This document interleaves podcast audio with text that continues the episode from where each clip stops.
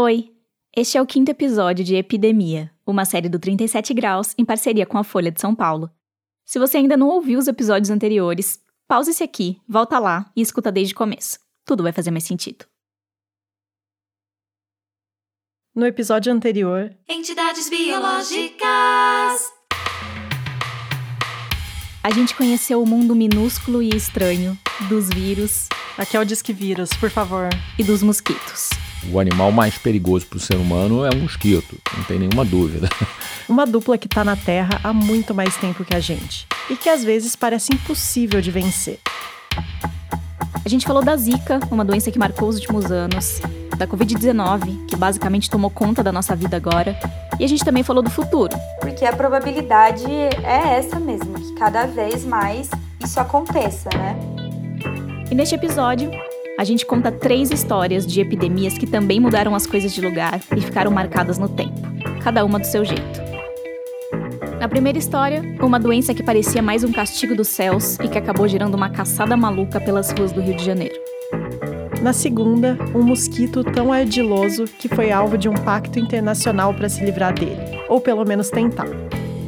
E para fechar, a terceira história traz um problema do presente, que parece simples, mas que tá tão entranhado no Brasil que a gente teria que virar tudo do avesso para conseguir resolver. Eu sou a Sara Zoubel. E eu sou a Bia Guimarães.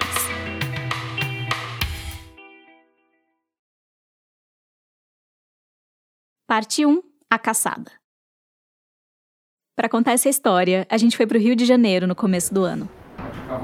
Cheguei um pouquinho mais cedo. Tranquilo. Fiquei com medo de pegar trânsito. Na verdade, a gente não foi, foi. A gente arrumou um correspondente lá. O Rodrigo Alves, que você talvez conheça do podcast Vida de Jornalista. Olá. Oi. Rodrigo. Tudo, bom? Rodrigo? Como você tá? A gente convocou o Rodrigo para entrevistar a Dilene do Nascimento, Tudo bem. que é médica de formação, mas há mais de 30 anos pesquisa História das Ciências e da Saúde. lá na casa de Oswaldo Cruz, no Rio mesmo. Você pergunta e eu respondo? É, eu vou te perguntando, mas assim, bem tranquilo, bem descontraído. A Dilene já mergulhou no passado da tuberculose, da polio, da AIDS, da dengue, da... A febre amarela, a varíola, a malária e a peste. Mas para ela, tão importante quanto olhar a epidemia em si, é olhar para Onde e quando ela está ocorrendo. O onde e quando vai definir, é- é- eu diria assim, a cara da doença. Entendeu? porque tudo tem a ver com a política, a economia, a cultura e com o jeito que as pessoas de cada época e de cada lugar percebem o problema e lidam com ele. Isso é história. E para ela, um bom exemplo disso é a peste bubônica, que apavorou o mundo mais de uma vez e cada vez foi diferente. Provavelmente a imagem da peste que você tem na cabeça é a mesma que eu tenho. E essa imagem é da Europa do século XIV. A peste dizimou cidades inteiras no século XIV. Lá por 1347, a doença veio se espalhando da Ásia até chegar nos países europeus. Primeiro, a pessoa tinha febre, vômito, muita sede e cansaço. E aí o pior vinha nos dias seguintes, quando os gânglios linfáticos começavam a inchar, inchar, inchar, formando bubão, uma bolota do tamanho de um ovo ou até uma maçã que crescia na virilha ou na axila. E esse bubão doía muito, e se rompesse, matava. Em alguns casos, a peste bubônica evoluía para peste septicêmica, em que a infecção se espalhava pelo corpo inteiro. Ou ainda evoluía para peste pneumônica, que aí atingia os pulmões e podia ser transmitida pelo ar. Nesses dois casos, a morte podia ser bem rápida. Só que naquele momento não se sabia de onde estava vindo aquilo, não se tinha ideia de qual era a causa da doença, o que tornava tudo ainda mais assustador. Mesmo porque a Europa já não ia muito bem. As cidades e a fome estavam crescendo na mesma velocidade. E a peste meio que chegou para ser a gota d'água. Parecia até um Era um castigo divino. um castigo. E ninguém questionava isso naquele momento. Num mundo sem microscópio e sem antibiótico, séculos antes da descoberta das bactérias e dos vírus, aquilo só podia ser obra de Deus. Então fazia-se inclusive procissões, grandes procissões, para rezar, para pedir perdão, né, às divindades, para não mandar mais peste para aquela população, para a Itália principalmente. A Dilene até falou de um quadro da época que ajuda a montar esse cenário. várias pessoas deitadas no chão e vindo flechas do céu e atingindo aquelas pessoas exatamente onde é, os, os gânglios se infartam, né? De pus causado pela peste. E mesmo rezando, pedindo perdão para Deus e fazendo procissão, a peste varreu a Europa. É difícil saber ao certo, mas é provável que ela tenha dizimado um terço da população europeia, sendo que algumas cidades praticamente ficaram sem ninguém. E depois de quatro anos terríveis, a peste amansou na Europa. Ela ainda fazia vítimas aqui e ali, mas não era uma grande epidemia como antes. Só que o trauma foi tão forte que a doença ficou no imaginário das gerações que vieram depois, e dava medo só de pensar que ela poderia voltar um dia. E isso realmente aconteceu. Uns 300 anos depois, por volta de 1665, a peste começou a assombrar a Europa de novo, e a Inglaterra era uma das principais vítimas. Mas dessa vez, a pegada já era diferente. As coisas tinham mudado bastante e o cenário já não era tão religioso. Essa era a época de Isaac Newton, por exemplo, e inclusive falam que ele criou a lei da gravidade durante a quarentena daquela epidemia. Bom, a questão é que quando a peste se espalha pela Europa, ali no século XVII, Deus já não é mais o acusado. E sim, o fedor, o futum, mais especificamente o cheiro de coisa podre. Eles achavam que uma pessoa pegava a peste bubônica quando ela respirava o ar fedido vindo da água contaminada ou de alguma coisa em estado de putrefação. E aí tinha até uma máscara especial para se proteger, bem diferente dessas que a gente está usando para se proteger do coronavírus. Tem imagens da época. Que você com certeza já viu por aí. É dos médicos usando um protetor de nariz e boca, é como se fosse um, um bico é, comprido. Para que o ar demorasse mais para chegar no nariz e ainda passasse por uma camada de ervas purificantes que ficavam dentro desse bico. E se não rolasse bloquear o cheiro, que pelo menos desse para disfarçar. Tinha também um, um perfume que aí afastava a peste, né? Nessa epidemia do século XVII, foram pelo menos 70 mil mortos só em Londres. E depois disso, a peste aquietou de novo na Europa por mais de 200 anos. Nesse intervalo, deu tempo de acontecer muita coisa no mundo. Então, no fim do século XIX, quando a peste volta a se espalhar pela Ásia e pela Europa, já existia microscópio e já se sabia que o mundo era repleto de micro-organismos. O que, claro, não impediu que a doença continuasse mortal e tenebrosa, mas ajudou a melhorar um pouco a resposta. Em 1894, enquanto a peste circulava, o conhecimento científico sobre a peste desenvolveu. Cientistas conseguiram descobrir de uma vez por todas a origem do problema, que não era divina e nem exatamente fedorenta. Era uma bactéria, o bacilo Pasteurella pestis, que depois mudou de nome e ficou Yersinia pestis. E só quatro anos depois disso, descobriram que quem transmitia a peste eram as pulgas dos ratos. Pulgas que efetivamente é, transmitiu o bacilo da peste. Então os inimigos estavam devidamente identificados. E agora a gente pelo menos sabia contra quem a gente tinha que lutar. Mas era difícil conter a doença com todo aquele comércio intenso entre continentes. Como é que ela chega ao Brasil? Como é que o Brasil entra nesse cenário aí? Do Porto veio para o Brasil. De Portugal para o Brasil. De Portugal para o Brasil, né? Acontece que em 1899, os casos de peste começaram a aumentar na cidade do Porto. E nisso o Brasil já entrou em alerta. Ficou esperto para tentar impedir a chegada daquela doença tão mal falada. E a solução para isso não podia ser rezar, usar bico de pássaro ou passar perfume. Qualquer navio que venha de Portugal, seja Porto ou outra cidade, vai ficar de quarentena. Quarentena, 40 dias. A boa e velha quarentena. E além de Portugal, ficaram restritas as rotas entre o Brasil e o Paraguai, que também já estava com casos. Essas não eram medidas lá muito legais para o comércio, mas eram necessárias, porque se a doença se espalhasse, aí que ia ficar ruim mesmo. Ninguém quer fazer negócio com um país infestado. Só que mesmo com a quarentena e com os bloqueios, a peste deu um jeito de entrar no Brasil. Ela se infiltrou pelo Porto de Santos e depois alcançou as cidades grandes, São Paulo e Rio de Janeiro, que naquela época era a capital. E vamos pintar aqui o cenário do Rio de Janeiro ali na virada do século XIX para o XX. A capital estava em pleno crescimento e as pessoas lotavam cortiços, estalagens e casas perto do porto. Era muita viela, muita pobreza, muito lixo e pouco saneamento. O comércio também não era a coisa mais organizada e limpa do mundo. O resumo da ópera é que tinha muito lugar para os ratos e suas pulgas fazerem a festa. Então, além de isolar os doentes, agilizar a produção de vacinas e soros e desinfetar as casas, os navios e até as bagagens dos trens, que são algumas coisas que até lembram o que a gente está vivendo hoje, era preciso dar um jeito nos vetores da doença.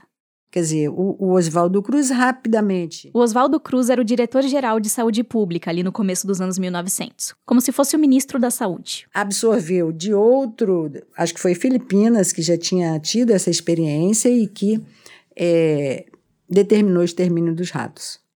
Administrativamente, o melhor processo para levar a efeito essa matança sistemática é o adotado pelos americanos nas Filipinas, o qual foi posto em prática entre nós com excelentes resultados. Sim, você conhece essa voz. Consiste em estabelecer um corpo de caçadores de ratos com muito exíguos vencimentos. Quem está interpretando o Oswaldo Cruz aqui é o Rodrigo Vizeu. E a obrigação de trazer à estação de desinfecção um certo número de animais. Do presidente da semana e do café da manhã. Ele é o segundo, mas não o último Rodrigo que vai aparecer nesse episódio. Não se confunda. Em teoria, a matança de ratos era feita por esses caçadores convocados pelo Estado, os ratoeiros. Eles tinham que bater a meta de 150 ratos por mês, e aí recebiam 60 mil réis por isso. Esse dinheiro não dava para muita coisa. Então eles tentavam conseguir mais e mais ratos, porque a cada rato a mais do que os 150, eles ganhavam um adicional. Os ratos que trouxerem a mais são indenizados à razão de 300 réis por animal. E esses ratoeiros circulavam pelas ruas da zona portuária do Rio com toda a parafernália necessária. A todos esses empregados são fornecidos ratoeiras, veneno, latas para condução de ratos, etc. Eles caçavam ratos, mesmo. Só que para agilizar o serviço e capturar ainda mais animais, eles contavam com uma ajuda extra. As pessoas, em geral, caçavam os ratos e vendia ao, ao fiscal da higiene, o guarda sanitário que passava pelas ruas, né, recolhendo os ratos. O cara passava igual um carro da pamonha, só que gritando: rato, rato, rato. A população já se mobilizava, caçava os ratos para entregar, para vender. E receber. E receber por isso. E recebia por isso, né? Ou seja, as pessoas vendiam ratos para o ratoeiro, que por sua vez revendia os ratos para o Estado. Então surgiu todo um mercado em volta disso. E reza a lenda que tinha até gente fazendo rato de papelão ou de cera para dar um volume na venda e ganhar mais. E um dos, digamos, empresários do ramo que ficaram mais famosos foi um indivíduo chamado Senhor Amaral, que passou a criar ratos. Até o governo descobrir que ele estava criando ratos para vender para o governo, entendeu? Para fazer dinheiro. E o seu Amaral acabou preso. Aí tem charges, inclusive, sobre isso. Aí é o rato, os ratos do lado de fora da, da gaiola, o senhor Amaral do lado de dentro da gaiola e os ratos perguntando: E aí, senhor Amaral, tá gostando?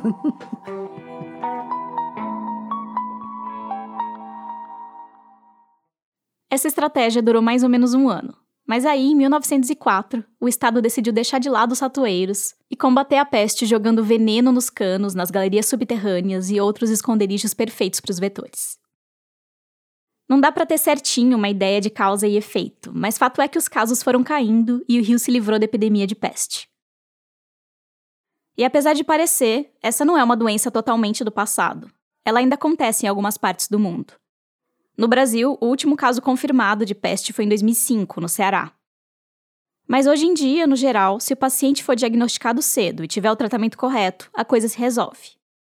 Só que o estigma da peste, esse sim, continua bem vivo e forte. Talvez ela nunca deixe de dar um arrepio na espinha.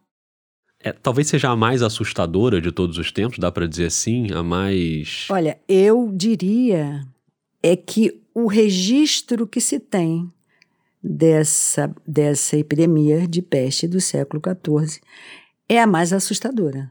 Tanto que o termo peste é usado até hoje. Qualquer coisa ruim, até o guri ali que é, é muito travesso, tava, oh, que peste de menino, né? Então, ficou marcado na memória, no, no imaginário das pessoas, entendeu? E isso é muito difícil de tirar também, né? Respondendo a você, essa foi a, foi a epidemia mais assustadora.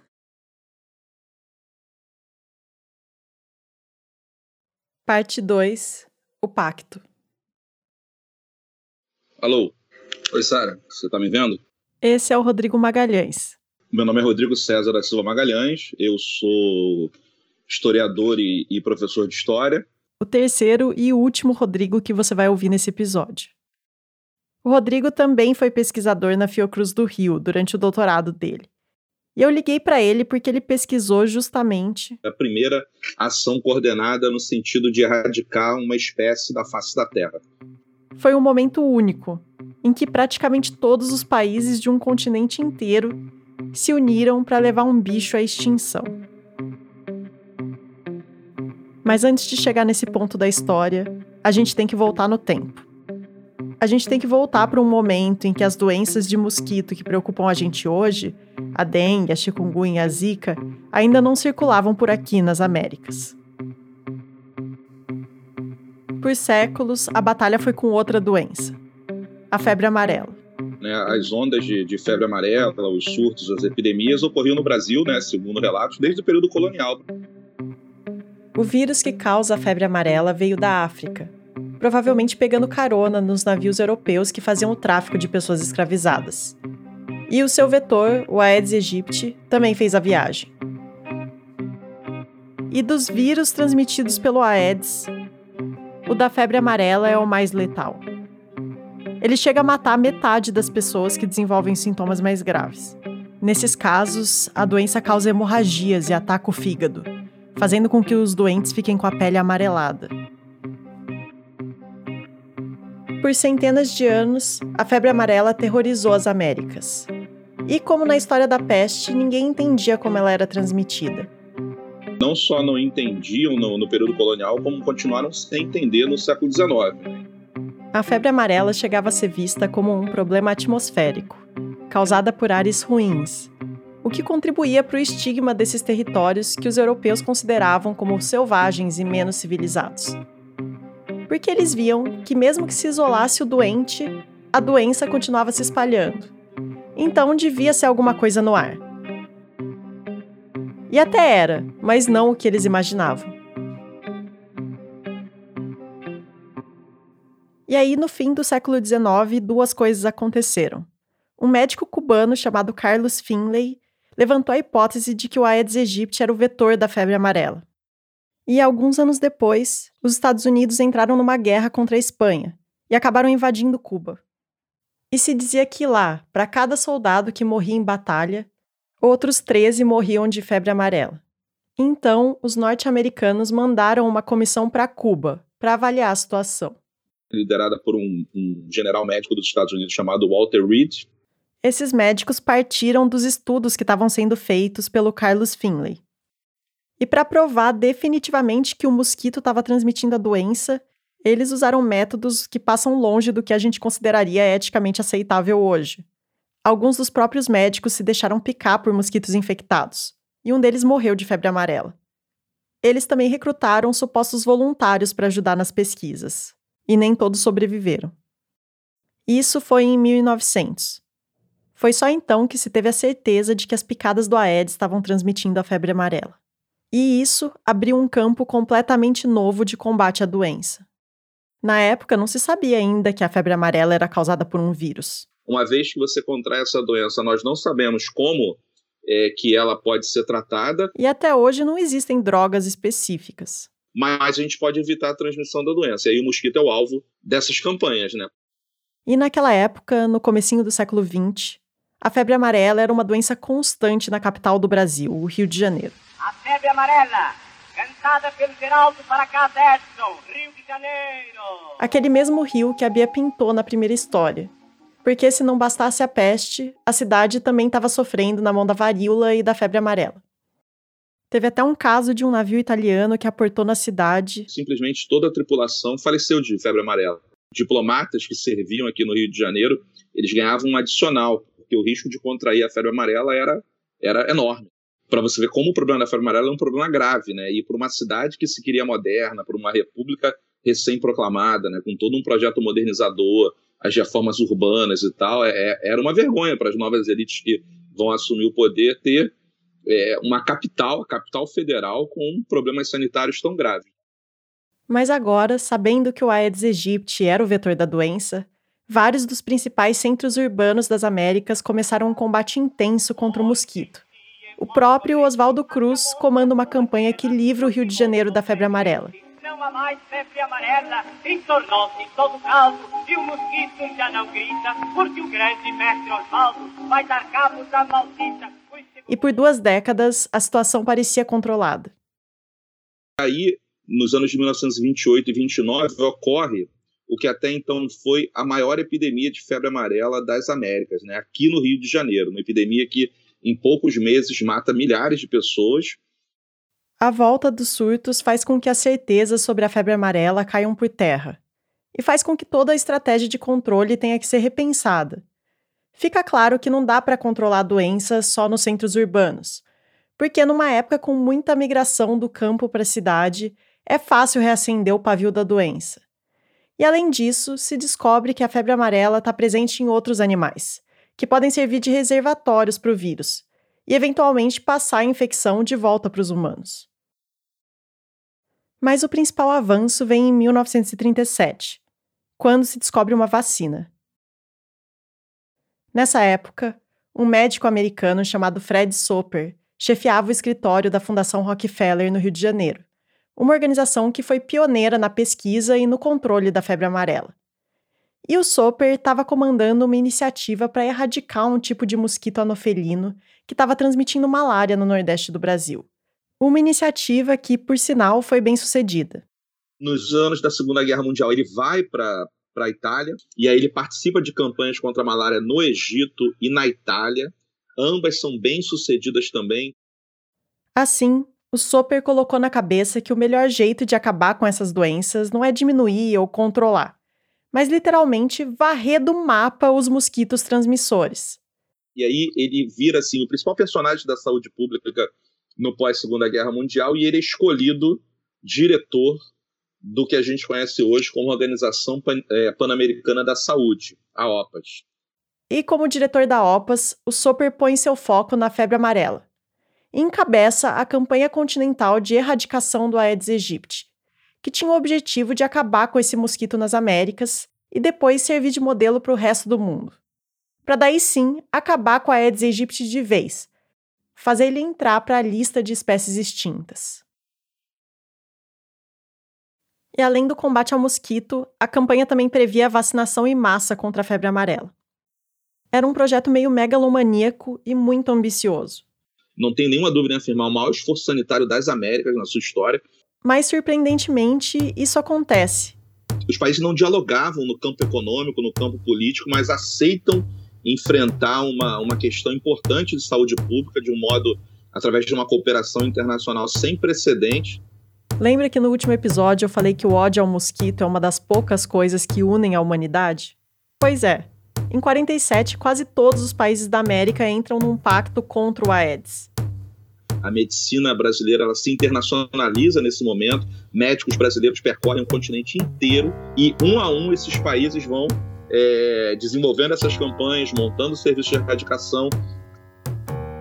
Isso contando muito com a ajuda do DDT, que hoje é proibido em muitos países, e de outros inseticidas, que eram usados praticamente de maneira irrestrita durante a campanha. E aí, depois de uma década. Na Conferência Sanitária Pan-Americana de 58, realizada em Porto Rico, 11 países foram declarados livres do Aedes aegypti, entre eles o Brasil. Já dava para começar a sentir o cheiro da vitória. A campanha se desenvolve, é aprovada uma moção para que os outros países que ainda não haviam conseguido alcançar essa meta aqui redobrem os esforços, todos os países aprovaram, quer dizer, a gente estava muito perto de uma vitória contundente em relação ao mosquito, né? Só que. Foi aí que os problemas começaram. Um deles foi que os Estados Unidos, que tinham a Aedes aegypti circulando no sul do país, ainda nem tinham começado sua campanha de erradicação. Naquele momento, o país não tinha um grande problema com a febre amarela. E no pós-guerra, os Estados Unidos estavam preocupados com o que estava acontecendo na Europa ou o que estava acontecendo no Japão. A América Latina estava lá embaixo na lista de prioridades. Só que em 59 acontece a Revolução Cubana. Os Estados Unidos começam a olhar, pô, onde eu estava esse tempo todo, que não via. o que faz com que o país norte-americano comece a voltar sua atenção para a América Latina. E você tem uma pressão latino-americana, sobretudo do México, que havia erradicado o mosquito, para que os Estados Unidos é, desenvolvam uma campanha séria, porque os mosquitos que existiam no sul dos Estados Unidos podiam voar para o México e reinfestar o território mexicano. Ou seja, nos Estados Unidos tinha o mosquito e no México tinha o vírus, guardadinho em outros animais nas florestas. Se o mosquito dos Estados Unidos se encontrasse com o vírus do México, ia ser uma péssima combinação. E mesmo com a pressão latino-americana, os Estados Unidos só começam a se movimentar nos anos 60. A essa altura, 15 países já estavam livres do Aedes, e os Estados Unidos representavam a maior parte não tratada do continente. E lá, os problemas para implementar o programa foram muitos. Primeiro, que o país não tem um sistema público integrado de saúde, o que tornou a coordenação das ações entre os estados muito mais complicada.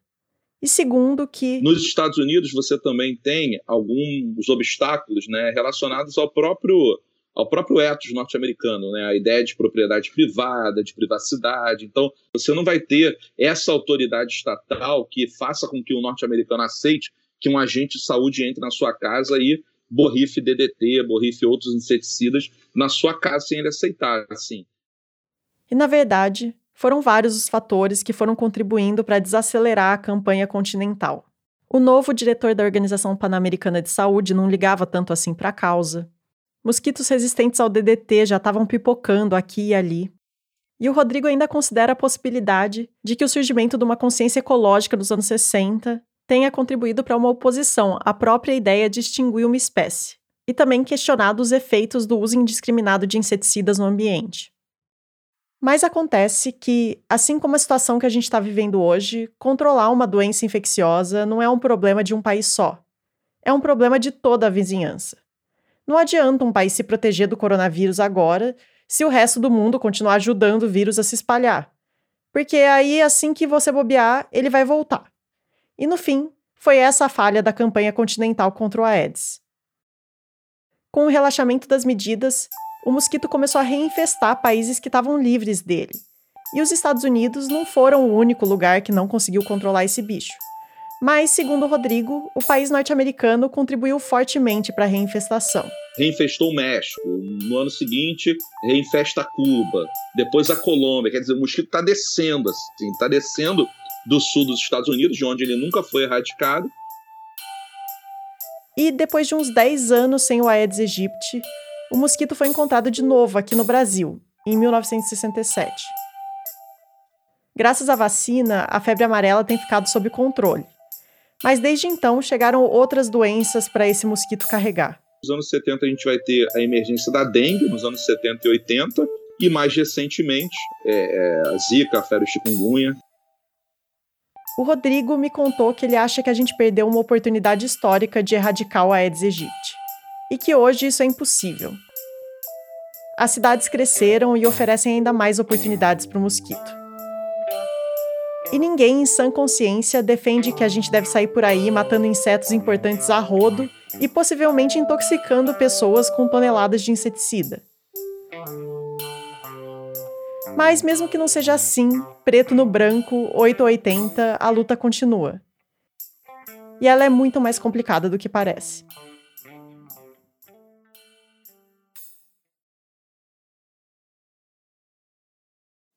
Parte 3 A História Sem Fim.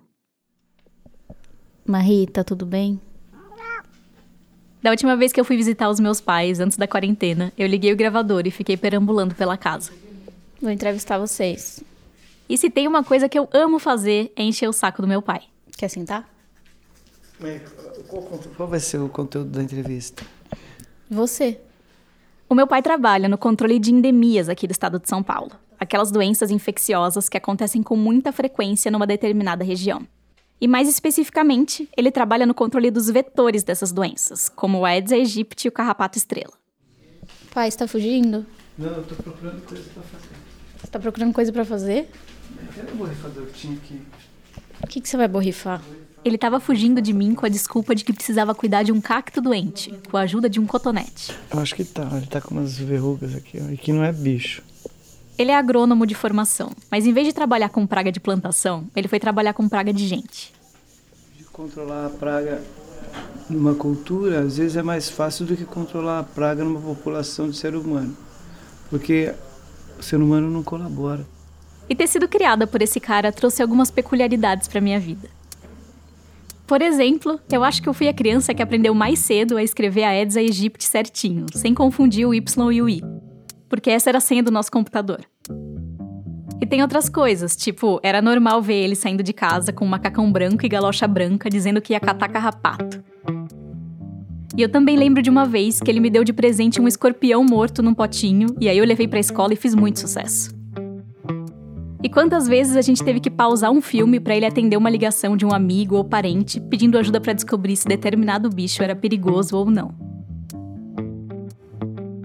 Mas de todas as doenças com que meu pai trabalha, a mais marcante para mim sempre foi a dengue. Porque é tanto caso, toda hora, em todo lugar e há tanto tempo, que é meio que uma história sem fim. E é isso. Eu queria saber se essa é mesmo uma história que nunca vai ter fim. Então eu procurei o Igor Johansen. Bom, meu nome é Igor, eu tenho 31 anos. Que topou conversar comigo em plena véspera de carnaval. Eu sou um brasileiro bem atípico. O Igor é demógrafo e atualmente faz pesquisa na USP. E na verdade, a dengue entrou na vida dele meio que por acaso, quando ele estava na graduação e foi fazer um estudo lá em Altamira, no Pará. A pesquisa que eu estava lá trabalhando tinha nada a ver com dengue, mas tinha muita gente com dengue a gente estava na rua entrevistando as pessoas e aí a gente perguntava de uma coisa e elas o tempo todo estavam reclamando de, de dor no corpo, de febre, dor de cabeça. E aí eu fiquei prestando atenção naquilo, né, e pensando, né, nossa, o que, que será que está acontecendo aqui, né? Por que é que acontecem tantos casos de dengue aqui em Altamira? Isso já tem uns 10 anos. E desde então, o trabalho dele é investigar o que um lugar tem de especial ou de diferente que pode favorecer a incidência da dengue. Você não consegue pensar dengue só a partir do mosquito ou só a partir do vírus. Você tem que olhar as pessoas, você tem que olhar a sociedade, a cidade onde elas vivem. Porque assim como a gente viu que em cada época a peste mudou de cara, em cada lugar a dengue também muda. Lá em Altamira, no Pará, o Igor viu que o problema é que boa parte da população vivia em palafitas, em cima dos córregos. E aí, em volta das casas, acumulava muito lixo. Muito lixo. Porque, claro, né, se as pessoas vivem nessas condições, imagina como é que entra ali um caminhão de lixo para poder recolher. É muito difícil. E esse lixo servia de berço para os mosquitos, como acontece em muitas regiões sem saneamento básico, só que multiplicado. Já em Caraguatatuba, no litoral norte de São Paulo, os mosquitos se aproveitavam de outra situação: a segunda residência. O que é segunda residência? Eu moro em Campinas, mas eu tenho uma casa em Caraguatatuba e eu desço nos feriados prolongados ou desço para as férias. Então, nesse meio tempo, a casa fica fechada. Se a casa fica fechada, ninguém cuida da água parada e também ninguém recebe o fiscal da dengue. Um cenário perfeito que é parecido com o que o Igor achou aqui em Campinas, no distrito de Barão Geraldo, onde fica a Unicamp. Porque é uma região que você tem muitos estudantes. Então, tem casas que ficam o ano inteiro fechadas, esperando alguém locar. Se ninguém chega, a casa fica um ano, dois anos, três anos fechada. E mesmo se um vizinho resolver denunciar, para a prefeitura conseguir entrar na casa e resolver a situação, precisa de muita papelada. E nesse meio tempo, já eclodiu muito ovo e já voou mosquito para todo lado. E o fato da dengue aparecer em todo canto, na palafita, na casa de praia, no bairro de estudante, é o que às vezes faz a gente pensar que ela é uma doença democrática. Isso é verdade? Não. Tanto que de vez em quando surge aí uma notícia dizendo: ah, o Luciano Huck teve dengue. Ah, então a dengue é democrática. Não é bem assim, né? É, tem caso em toda parte. Mas quando você olha bem os dados e coloca no modelo estatístico, fica claro que. Quanto maior a renda, menor a chance de ter a doença. E o Igor falou de outros fatores que melhoram ou pioram a situação. Morar em apartamento pode te proteger, já que o Aedes aegypti costuma voar abaixo. Mas morar numa região com muitas borracharias ou depósitos de material reciclável pode te deixar mais exposto. E claro, quem não tem saneamento básico fica muito mais vulnerável. É só a gente voltar lá no caso das palafitas de Altamira. A gente viu, por exemplo, né, só para dar uma ideia, é, pessoas abrindo a torneira, deixando o tanque encher de água, e aí você olhava, a água era marrom. O, o produto mais básico da sobrevivência lá não estava garantido. Sem saneamento, sem água boa na torneira. E sem água boa na torneira, muitas vezes a opção é estocar a água, o que pode acabar gerando foco de larva de mosquito. Isso somado ao acúmulo de lixo, que também faz juntar água, como eu já falei. São fatores que facilitam a vida do mosquito e pioram a situação da dengue, e também das primas dela, a zika e a chikungunya. E vale não só aqui para o Brasil, mas também para os outros países da América, da Ásia e da África na mesma situação. E tudo isso começa e termina no mesmo problema: o problema da desigualdade social, sempre ela. O que me faz lembrar desses trechos do terceiro episódio. Quando falamos de Zika vírus, não falo de uma deficiência comum. Falo de uma deficiência que foi causada, que foi provocada de uma forma tão irresponsável ao ponto do Estado brasileiro não ter sido competente em prevenir. Então, a maioria dessas famílias que tiveram esses filhos com microcefalia são famílias mais pobres, né? Famílias que, inclusive, muitos abaixo da linha de pobreza. Então, parece algo muito simples, algo muito óbvio. Não, se cada um fizer a sua parte na sua casinha e tirar o vasinho de planta. Gente, isso é importante, mas isso não é tudo. Isso está muito longe de ser a totalidade do problema da dengue. E o que a gente faz? Como resolve o problema da dengue? Essa é a pergunta de um milhão de dólares.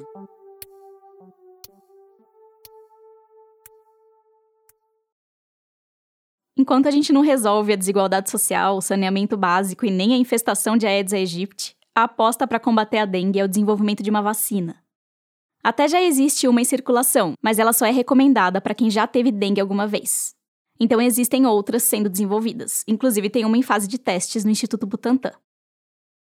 E fazer uma vacina segura para dengue é um desafio, porque a dengue tem quatro sorotipos, e é uma doença que pode se agravar se uma pessoa que já teve um dos tipos de dengue depois contrai um dos outros tipos. Nesse caso, a pessoa tem mais chance de ter a dengue hemorrágica, que é mais grave. Então a vacina tem que proteger contra os quatro sorotipos da doença ao mesmo tempo. Porque se ela protege contra só algum ou alguns deles, ela pode deixar a pessoa ainda mais vulnerável até a dengue hemorrágica. E essa vacina também tem que ser segura para quem já teve a doença. É bem complexo. Inclusive, essa questão dos sorotipos é um dos motivos da dengue circular tanto. Porque quando a dengue 1 já se espalhou por uma região e boa parte das pessoas já ficou resistente a ela, vem a dengue 2 para fazer tudo outra vez. E depois de um tempo vem a dengue 3, a dengue 4, e por fim vem a dengue 1 de novo para pegar quem tinha escapado ou quem não tinha nem nascido da primeira vez. Os testes para a vacina do Instituto Butantan já estão na reta final. E se tudo der certo, pode ser que daqui a alguns anos a gente esteja um pouco mais perto do fim dessa história aparentemente sem fim. No próximo episódio, a pandemia do coronavírus e como ela tem mexido com as nossas vidas, onde quer que seja, e como tá a vida de quem tá nos bastidores. O primeiro dia que eu saí para caminhar com a cidade quase deserta, e eu estava andando na calçada e uma pessoa, quando viu que eu me aproximei, ela atravessou para o outro lado para manter a distância, eu chorei. Mas eu também agradeci ela com a cabeça. Sin embargo, hay una cara muy triste con todo esto, porque a muchas personas les toca enfrentarse al dilema de, pero es que si no me mata el coronavirus, me mata el hambre. Entonces algo tengo que hacer. Isso na próxima terça-feira. Se você tiver alguma pergunta sobre o episódio ou um relato sobre alguma epidemia que te marcou, manda uma mensagem para o nosso WhatsApp. É 19 99 274 9129. O número também está na descrição do episódio. Epidemia é uma série do 37 Graus em parceria com a Folha. Os episódios saem sempre às terças-feiras. Se você gostou do programa, assina também o 37 Graus no seu aplicativo para podcast. Lá tem outras histórias para você escutar. E aproveita para acompanhar a 37podcast nas redes sociais. A apresentação, o roteiro e a edição da série Epidemia são feitos pela Bia Guimarães e por mim, Sara Zoubel. A trilha sonora é do Gabriel Falcão e a ilustração é da Larissa Ribeiro. Neste episódio, a gente ainda teve a participação do Rodrigo Alves, do Vida de Jornalista, e do Rodrigo Vizeu, da Folha.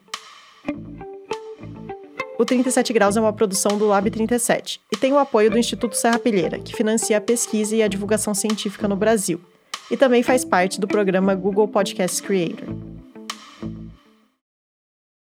E enquanto a próxima semana não chega, a gente tem um podcast para te recomendar. O Budejo, conhecido como o podcast que leva o Cariri aos seus ouvidos. Eles estão lançando uma série de episódios especiais sobre faces ainda pouco faladas desse momento estranho que a gente está vivendo agora. Depois de ouvir esse trailer, vai lá e procura o Budejo no seu aplicativo para podcast, para você acompanhar o especial Pandemia Outros Olhares. Todos os dias somos bombardeados de informações sobre o novo coronavírus. How, how could you get coronavirus if well, in Italy, nearly 800 people have died within O número de casos de coronavírus no Brasil está dobrando a cada hoje que é preciso dar especial atenção no combate à pandemia em comunidades pobres. Uma das grandes questões que o poder público em todas as esferas tem que lidar nesse momento é a falta de equipamentos de proteção para Nós não podemos levar o pânico para a sociedade, o pânico é uma um vírus que se dissemina rapidamente, se espalhando pelo país. Não tem como evitar. Que essa crise mudou nossas vidas, nós já estamos cientes. Mas as mudanças não devem acontecer só em nossas rotinas e hábitos de higiene. É preciso repensar toda a estrutura de uma sociedade que estava doente muito antes desse vírus aparecer. Por isso, o Budejo lançou a série Pandemia Outros Olhares, onde analisamos esse problema sob diferentes prismas. Nós estamos presenciando algo que, para quem é do movimento de reforma sanitária brasileira, sempre foi algo que nós defendemos e que estivemos à frente, mas que hoje ganha o conjunto da sociedade, que é a defesa do Sistema Único de Saúde, de entender que o SUS é um patrimônio do povo brasileiro. Quais são aqueles corpos que são descartáveis em um determinado sistema econômico?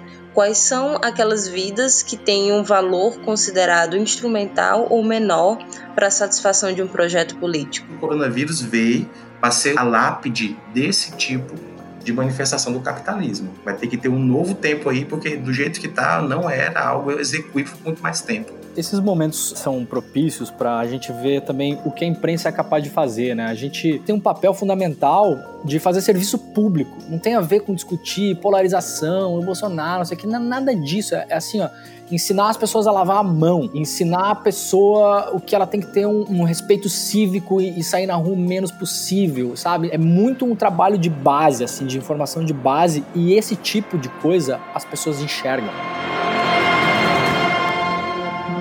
Não perca toda segunda-feira no feed do Budejo um novo olhar.